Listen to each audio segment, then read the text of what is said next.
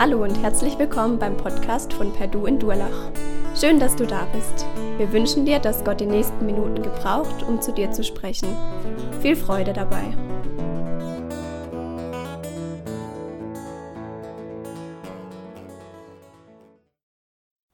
Ja, wir hatten die letzten vier Sonntage, die vier Sonntage im Advent, jedes Mal ein anderes Thema zu Jesus. Und ich fand, das passt so. Jesus, der als Licht in diese Welt gekommen ist, stellt sich uns vor. Wer ist er? Wo muss ich ihn, ich ihn mir vorstellen? Manchmal wird in der Bibel ganz konkret und direkt berichtet, wird er sogar entsprechend so genannt. Manchmal stellt er sich auch selbst vor. Manchmal entdeckt man auch etwas in seinem Verhalten, wie er ist, wie er sich gibt oder in Begebenheiten. Und es hat begonnen, alle, die die letzten vier Wochen da waren, mit Herr und König, Retter und Erlöser, Heiland und Hirte, heute Freund und Liebhaber. Ich habe gedacht, das sind so Titel, Begebenheiten, Bedeutungen, hinter denen sich Eigenschaften verbergen, verstecken, zum Teil auch sehr unterschiedlich in ihrer Art und doch alle zutreffend. Wenn wir die durchgehen, dann merken wir, wie es eigentlich immer persönlicher wird, so bis hin zu dem heutigen Thema. Herr und König hat so etwas Erhabendes, Dominantes, mich bestimmendes, Befehlhaberisches. Retter, Erlöser, eigentlich was Überlebensnotwendiges, etwas Lebenswichtiges und doch Befreiendes. Ich bin darauf angewiesen. Letztes Mal wurde es ja beziehungsorientierter, mein Heiland und Hirte, etwas Versorgendes, etwas Helfendes, Beschützendes. Ich muss so denken, vielleicht Richtung Arzt, Bodyguard. Heute Freund und Liebhaber. Was beinhaltet das? Hast du Freunde?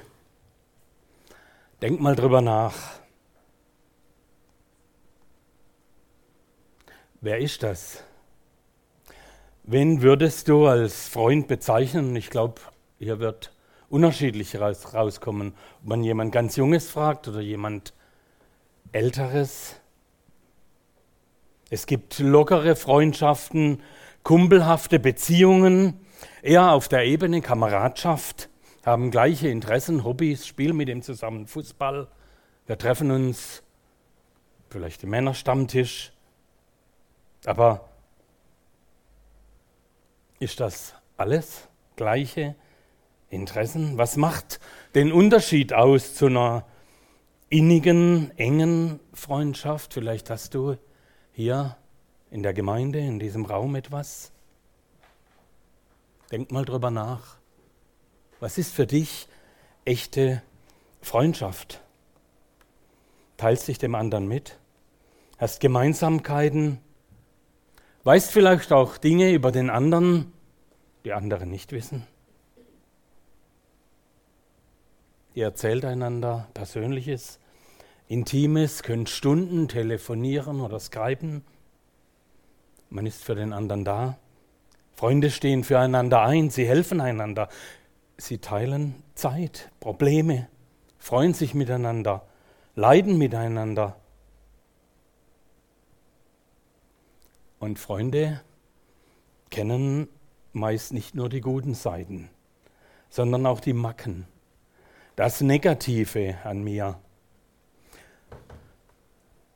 Und lasst uns darüber nachdenken, ist Freundschaft deshalb weniger wert, weil der andere nicht nur meine guten Seiten von mir kennt, sieht, was bei mir glänzt und wo ich gut bin? Oder nicht gerade deshalb vielleicht viel mehr wert, weil der andere meine Defizite kennt und mich trotzdem als Freund bezeichnet, gern hat, liebt. Und oft drücken wir diese Freundschaft auch gegenseitig aus in Worten. Hab dich gern. Schön, dass es dich, dass es euch gibt. Wir zeigen es durch Verhaltensweisen im Umgang miteinander. Wir laden einander ein. Und lasst uns jetzt auf den Text hören, der für diese Predigt zugrunde gelegt ist.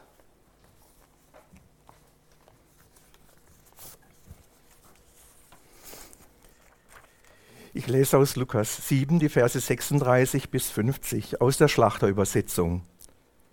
Und es bat ihn Jesus aber, einer der Pharisäer, mit ihm zu essen. Und er ging in das Haus des Pharisäers und setzte sich zu Tisch.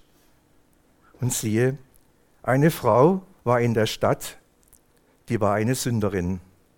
Als sie hörte, dass er dem Haus des Pharisäers zu Gast war, da brachte sie ein Alabasterfläschchen voll Salböl.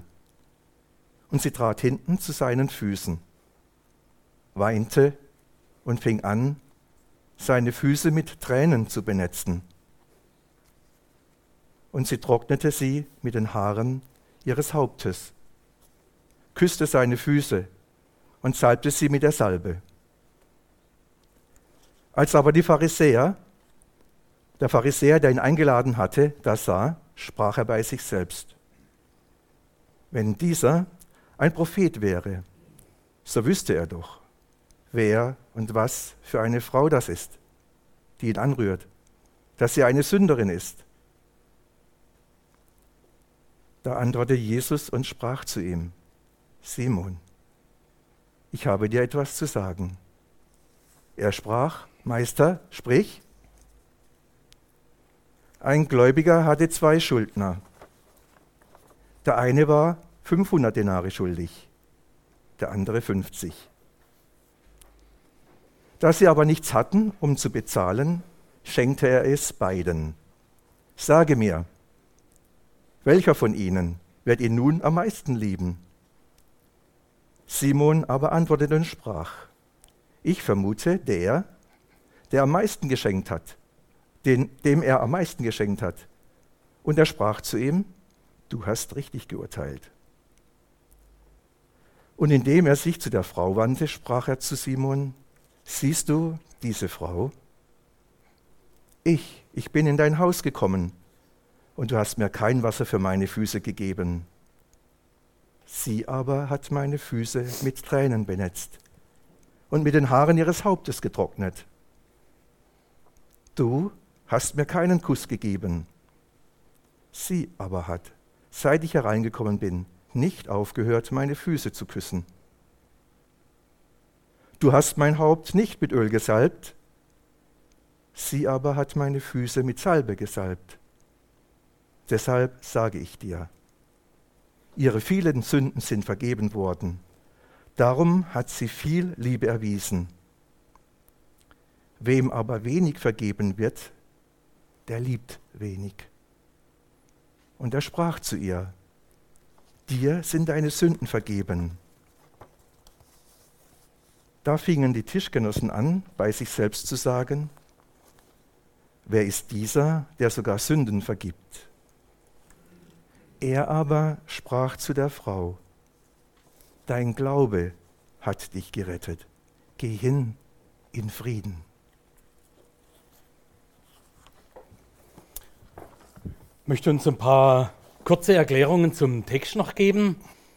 Die Pharisäer, für diejenigen, die sich fragen, was ist das für eine Gruppe, jüdische Partei, zur Zeit Jesu eigentlich die geistlichen Führer des Volkes. Sie waren bemüht, die religiösen Gesetze des Judentums peinlichst genau einzuhalten und zu befolgen. Waren die Frommen, manchmal so die Aufpasser Control Freaks, würde man vielleicht heute sagen, die zum Teil eigene, engere Maßstäbe und Normen festlegen. Bei ihnen galt das peinlich genaue Einhalten bestimmter Gesetze mehr als Liebe und Achtung den Menschen gegenüber. Und dadurch hatten sie sehr verhärtete Herzen. Jesus war ab und zu mal bei so Pharisäern eingeladen. Und die Einladung, wie wir schon hatten, war normal ja eine freundliche Geste, eine freundschaftliche. Und zu dieser Gastfreundschaft gehörte dreierlei. Nämlich zum einen dieser Friedenskuss als Zeichen der Ehrerbietung. Herzlich willkommen. Die Fußwaschung, um die Füße vom Staub der Straße damals zu reinigen und zu erfrischen. Und gehörte auch das Öl, um die Haare zu ordnen, um Kopf und Hände zu salben. Simon tat nichts von all dem, was eigentlich normal war. Er hat Jesus eingeladen, aber keine wahre Gastfreundschaft gezeigt, keine Ehrerbietung, nur kritisch überprüfende Blicke, Distanz. Sie saßen zu Tisch, lagen zu Tisch, kniend oder seitlich auf den Ellbogen abgestützt liegend. Ich bin froh, dass ich das jetzt nicht vormachen muss, sonst täte ich wahrscheinlich nicht mehr hochkommen. Freue mich auch, dass wir hier in Europa sind und nicht zu Tisch sitzen darf und nicht liegen muss. Aber durch diese Sitzordnung, durch dieses, ja, wie sie am Tisch gesessen sind oder gelegen sind, eigentlich gut vorstellbar, die Füße nach hinten, dass von hinten jemand an die Füße Jesu kam. Das Haus, muss man sich vorstellen, mit großem Innenhof. In diesem Innenhof, der mehrere Häuser gehört hatte, war es dann oft so, dass im Freien gegessen wurde. Von daher auch immer wieder möglich, dass Menschen zugehört hatten, kurz vorbeikamen. Auch möglich, dass Menschen aus der Stadt einfach ja, dageblieben sind. Bei der Sünderin geht man davon aus, dass es sich um eine Prostituierte handelt auf jeden Fall mit negativem Image, stadtbekannt. Und diese Berührung eines Sünders hatte für die Pharisäer auch die zeremonielle Unreinheit zur Folge. Deshalb distanziert man sich, will nichts mit ihnen zu tun haben. Und außerdem störte ihn diese Distanzlosigkeit der Frau ohne Respekt, oberpeinlich, kommt bei mir und setzt sich hinter Jesus. Und dann noch das Alabasterfläschchen mit Salböl, wo ihm vielleicht die Hutschnur, geplatzt ist. Wir haben es in einer anderen Stelle. Das ist ein Glasfläschchen mit kostbarem, teurem Parfüm. Eben, wir kennen von der anderen Stelle bei der Begebenheit, wo es auch um Salböl ging, da wurde ein Preis genannt. Und ich habe gedacht, wow. Also, ist zwar Weihnachten jetzt, aber ob ich so ein Parfüm meiner Frau schenken wird. 300 Denare, der Taglohn eines Arbeiters war ein Denar, also fast ein Jahreslohn. Das Kostbare, was sie hatte. Jesus, du machst eigentlich alles falsch aus dem Blickwinkel des Pharisäers Simon. Jesus, du müsstest doch eigentlich wissen, wer das ist.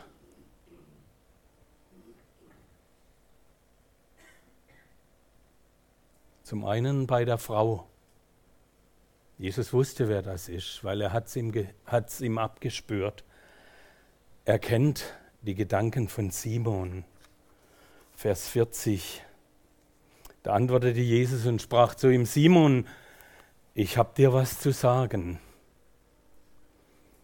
Und Simon sprach, Meister, sprich, Lehrer, ich höre zu. Für ihn war Jesus, ja, eine Person mit Distanz, aber trotzdem einer, der ihm vielleicht im geistlichen Bereich was zu bieten, was zu sagen hat. Und dann erzählt Jesus, beide schulden einem reichen Mann etwas.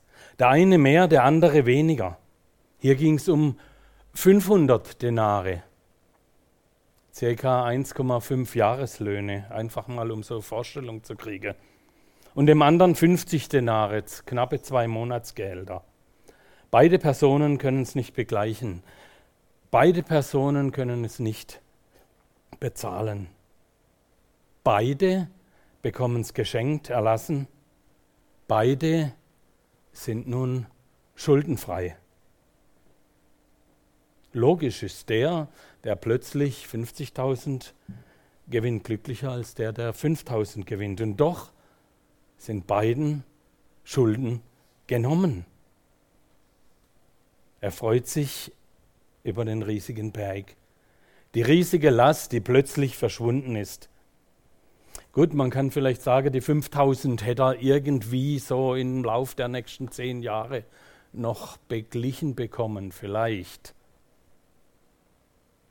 Aber was gibt dem weniger, dem, dem weniger erlassen wurde, das Recht, dem, dem viel, über dem, dem viel erlassen wurde, schlechter zu denken? Und ihr Liebe, ertappen wir uns nicht oft, dass wir beginnen, menschlich zu rechnen und zu sagen, okay, ich bin eigentlich gar nicht so schlecht. Gut, besser, am besten oder schlecht, sehr schlecht, miserabel. Da gibt es jemanden, der ist noch viel miserabler. Der macht es lang nicht so wie ich, der lebt lang nicht so konsequent wie ich.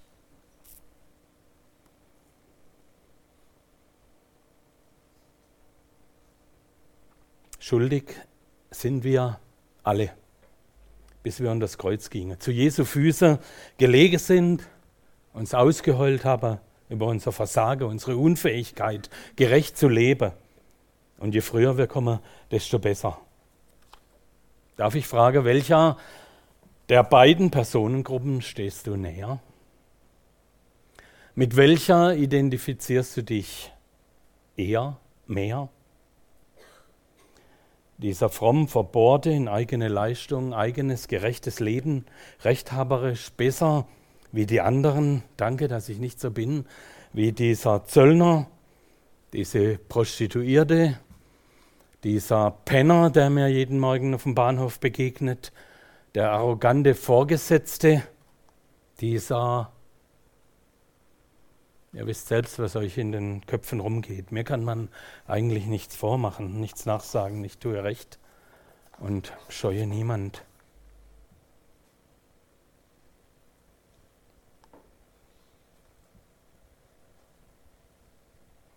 Und dann ist dir die reinigende Vergebung zur Selbstverständlichkeit geworden. Man kann dir nichts nachsagen. Du denkst ja nur, es merkt ja niemand was. Aber Vorsicht, Jesus kennt auch deine Gedanken. Diese bösen Gedanken kommen aus einem bösen Herzen. Und dann spricht Jesus Simon, Theo, kannst deinen Namen einsetzen, ich will dir was erzählen. Und wir, wir reagieren hoffentlich wie Simon, ich höre zu, aber hoffentlich auch anders wie Simon, mit dem anschließenden Wunsch, Jesus, erinnere mich an meine eigene Bedürftigkeit, meine Notwendigkeit, Vergebung zu empfangen, auch wenn ich vielleicht nur schlechte Gedanken hatte.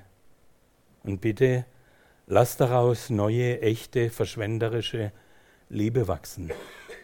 William Barclay Professor der Theologie in Schottland hat im 19. Jahrhundert einen Satz geprägt, die größte Sünde besteht darin, sich keiner Sünde bewusst zu sein. Die größte Sünde besteht darin, sich keiner Sünde bewusst zu sein. Kennst du, kenne ich? Sünde herunterzuspielen, verniedlichen Vielleicht sogar zu erkennen, zu wissen, ja, ich brauche Vergebung, ich brauche Jesus. Aber gibt es ja noch andere, die haben das nötiger. Ist dir das am nächsten? Oder stehst du der anderen Person näher, belastet mit einer Vergangenheit, unwohl in eigener Haut, traurig über deine Situation bei alledem, wie du lebst? verzweifelt, wenn du zurückschaust auf dein Leben, vielleicht ausgestoßen aus der Gesellschaft, gemobbt im Betrieb. Erst recht vielleicht auch bei den Frommen. Zählst du zu den Sündern? Verhältst du dich unnormal, nicht gut bürgerlich, unmoralisch, verschwendest kostbare Dinge? Und wisst ihr, was das Tolle ist? Wenn du den Wunsch hast, ganz nah bei Jesus zu sein, ihm die Ehre zu geben, überwältigt bist von ihm, beeindruckt von seiner Liebe, ein Verlangen, ein Herzen nach Vergebung hast und Neuanfang, dann gilt das bei Jesus. Viel mehr als alles fromme Heucheln. Die Füße küssen waren ein Zeichen der Ehrerbietung und Unterwürfigkeit. Sie küsste Jesus die ganze Zeit die Füße. Und warum weint sie? Ich denke, sie muss wohl vorher Begegnung hatte, gehabt haben mit Jesus. Sie musste ihn vorher gehört haben, sie musste ihn beobachtet haben, vielleicht auch sogar ein Gespräch getan mit ihm. Und empfand, wenn mir einer helfen kann, dann nur er. Und was beginnt sie? Eine ganz enge Beziehung, die geprägt ist von Dankbarkeit, geprägt ist von Liebe. Schlachter übersetzt es so super. Ich habe gucke, in keiner anderen Übersetzung ist es so klar und deutlich. Nicht, weil wir viel lieben, wird Sünde vergeben. Nicht, weil wir was für Jesus tun, können wir gerecht sein vor ihm, sondern Schlachter übersetzt hier Vers 47, deshalb sage ich dir, ihre vielen Sünden sind vergeben worden. Punkt. Es geht weiter. Und darum hat sie viel Liebe erwiesen. Die Sündevergebung steht fest, die steht am Anfang. Ich kann nichts leisten, damit Jesus mir vergibt, sondern ich muss begreifen, dass mir Jesus alles vergibt. Und dann freue ich mich drüber. Und dann beginnt das, was ich für ihn tue und wie ich ihn achte. Sie hat begriffen, was für eine Last, ein Berg ihr abgenommen wurde. Wir hatten den Römerbrief und hier steht es ganz deutlich drin. Kapitel 3, 10 und 11, kein Gerechter, auch nicht einer. Keiner, der Gutes tut, auch wenn du denkst, ich habe wenig verbockt. Pustekuchen, jeder schlechte Gedanke, jede noch so kleine negative Tat, jedes Leben wollen in eigenem Gutdünken trennt mich von Gott. Da gibt es keinen Unterschied. Alle haben gesündigt und mangeln des Ruhms. Und wisst ihr, was das Tolle ist? Egal zu welcher der beiden Personen du dich jetzt mehr hingezogen fühlst. Jesus kommt zu beiden. Er will mit beiden eine Beziehung aufbauen. Er will beiden vergeben. Er will beider Freund sein. Die Einstellung seinerseits steht, egal woher du kommst und wer du bist. Er will Freund und Liebhaber sein. Als ich das Thema gelesen habe, Freund und Liebhaber, mich dann mit dem Text befasst habe, dann hatte ich ein bisschen ein negatives Bild und ein Problem. Warum? Es gibt einen Unterschied, Freund und Liebhaber. Liebhaber eigentlich eher einseitig. Und mir kam im Zusammenhang mit dem Text die Prostituierte und die Arbeit, die Deborah macht. Da gibt es Menschen, die haben einen Liebhaber, der eigentlich aber was fordert, der eigentlich nichts geben will. Und da ist jemand, der Liebe einkauft für bestimmte Zeit, für einen bestimmten Zweck, ein Lover. Und er möchte was von anderem, vom anderen haben. Sex. Und jemand, der diese Liebe gibt, wird bezahlt. Liebhaber, sehr einseitig, wird ausgenutzt in negativer Situation, hat eigentlich nichts mit Freund und Liebe zu tun. Oder manchmal auch in anderen Bereichen. Ich suche eine Beziehung, Freundschaft, da ich mir Vorteile ausrechne. Wenn ich mich mit dem zusammentue, dann heißt das Macht, Einfluss, Ehre, Erreichen eines Zieles. Das, was der andere mir zu bieten hat, dient mir. Aber ihr lieben oft nur meinem Egoismus, meinen persönlichen Wünschen. Nichts von freundschaftlicher Beziehung. Und deshalb hatte ich am Anfang ein Problem mit Freund und Liebhaber, bis ich gemerkt habe, Jesus lebt Liebhaber sein eigentlich ganz anders. Einseitig. Ich kann ihm nichts bieten.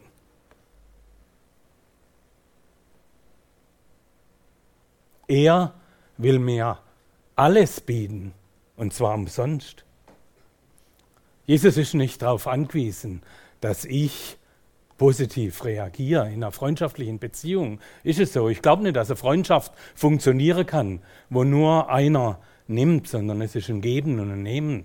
Aber hier, der Liebhaber Jesu, er sagt, ich bin für dich da, auch wenn du mir nichts, gar nichts zu bieten hast.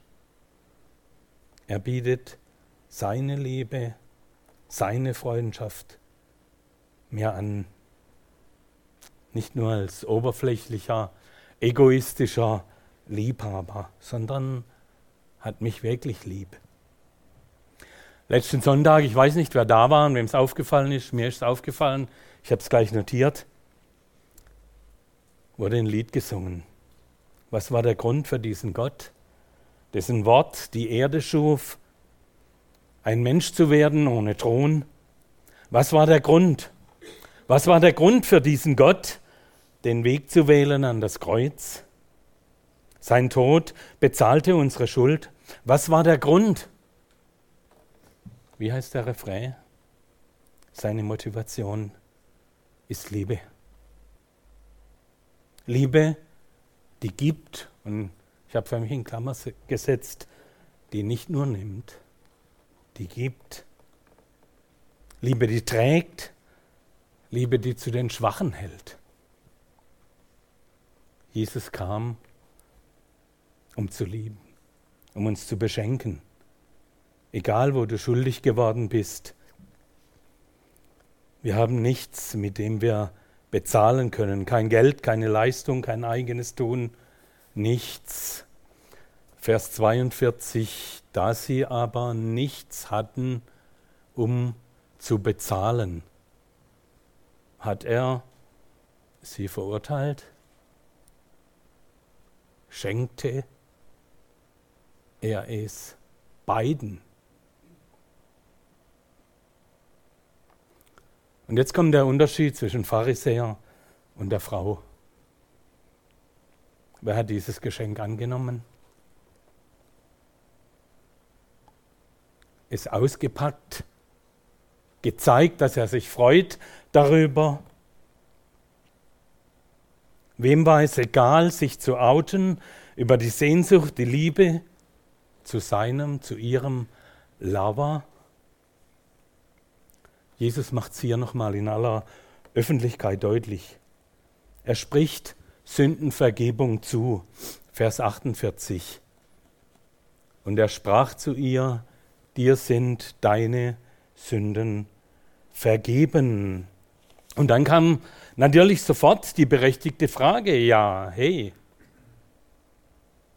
wer ist dieser, der sogar Sünden vergeben kann? Und diese Frage hatten Sie ja schon mal gestellt.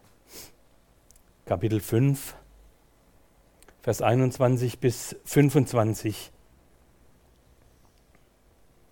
Was bildet sich dieser Mensch eigentlich ein? Entrüsteten sich da die Pharisäer und Schriftgelehrten.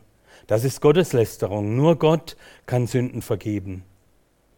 Jesus durchschaute sie und fragte, wie könnt ihr nur so etwas denken? Ist es leichter zu sagen, dir sind deine Sünden vergeben oder diesem Gelähmten, diesen Gelähmten zu heilen? Aber ich will euch zeigen, dass der Menschensohn die Macht hat, schon hier auf der Erde Sünden zu vergeben. Und er forderte den Gelähmten auf, steh auf, nimm deine Trage und geh nach Hause. Da stand der Mann vor aller Augen auf, nahm seine Trage, ging nach Hause und dankte dabei Gott. Fassungslos und von Furcht erfüllt sahen ihm die Leute nach. Doch dann fingen sie an, Gott zu loben und riefen, wir haben heute Unglaubliches gesehen. Ja, Jesus kann Sünden vergeben. Gerade deshalb kam er auf diese Welt, um Menschen von ihrer Vergangenheit, ihrem alten, verkorksten Leben freizusprechen. Mit diesem Tod am Kreuz hat er dafür bezahlt. An Karfreitag ist der Vorhang im Tempel zerrissen. Nichts, keine noch so große Schuld muss ich vor Gott, muss mich von Gott trennen. 1. Johannes 1, Vers 9. Wenn wir unsere Sünden bekennen. Das ist das Kriterium. Ist er treu und gerecht? Hier wieder der Lover von seiner Seite her. Er ist treu und gerecht, dass er uns die Sünden vergibt und reinigt uns von jeder Ungerechtigkeit. Und deshalb gehört Weihnachten und Ostern ganz eng zusammen. Jesus ist kommen Grund ewiger Freude. Stricke des Todes, die reißen in zwei. Er ist die Ursache zum Leben.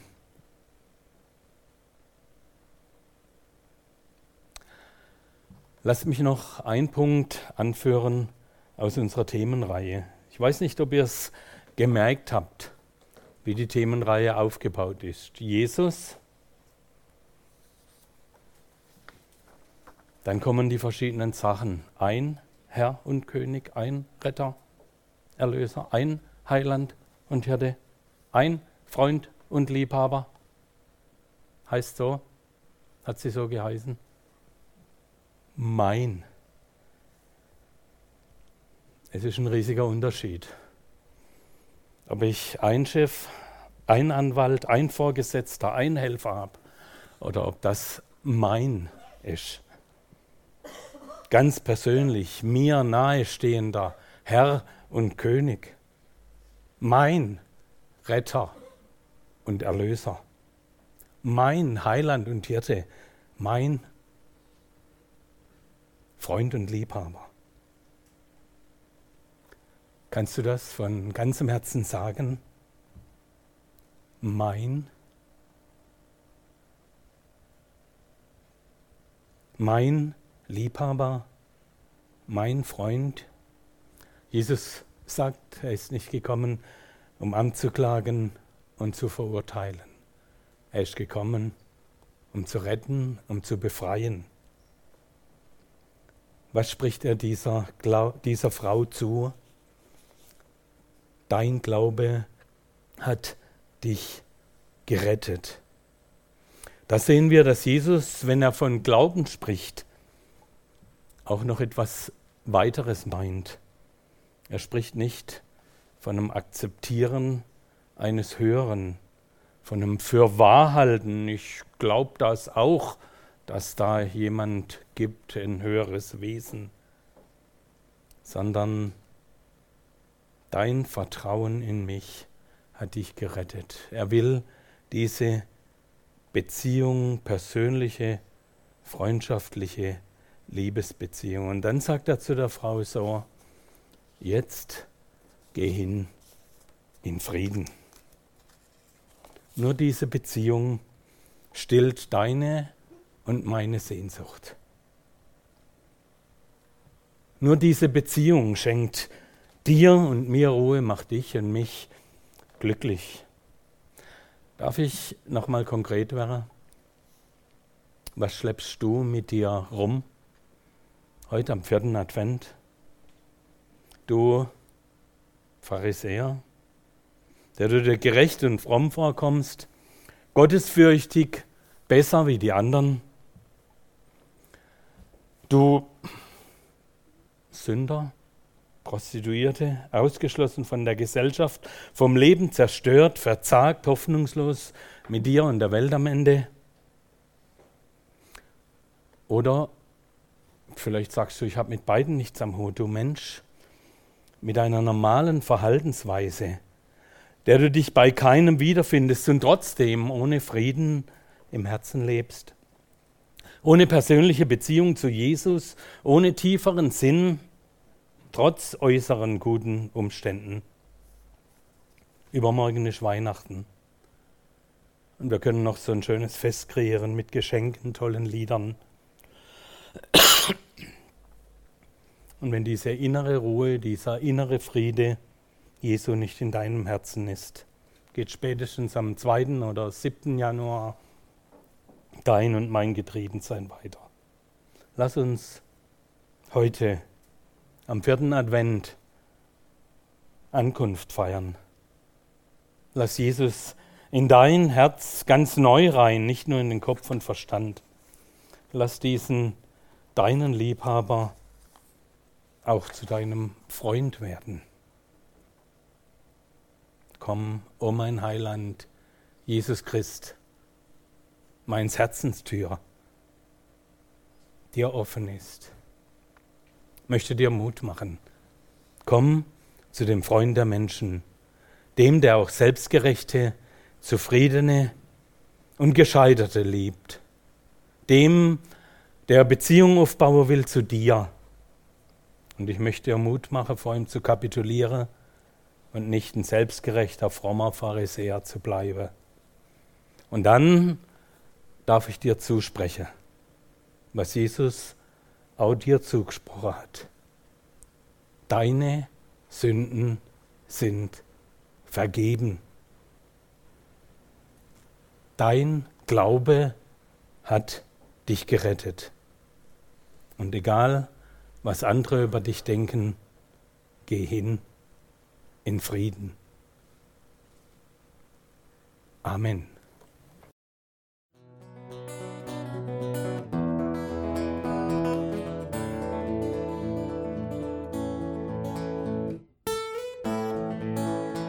Wir hoffen, der Podcast hat dir weitergeholfen.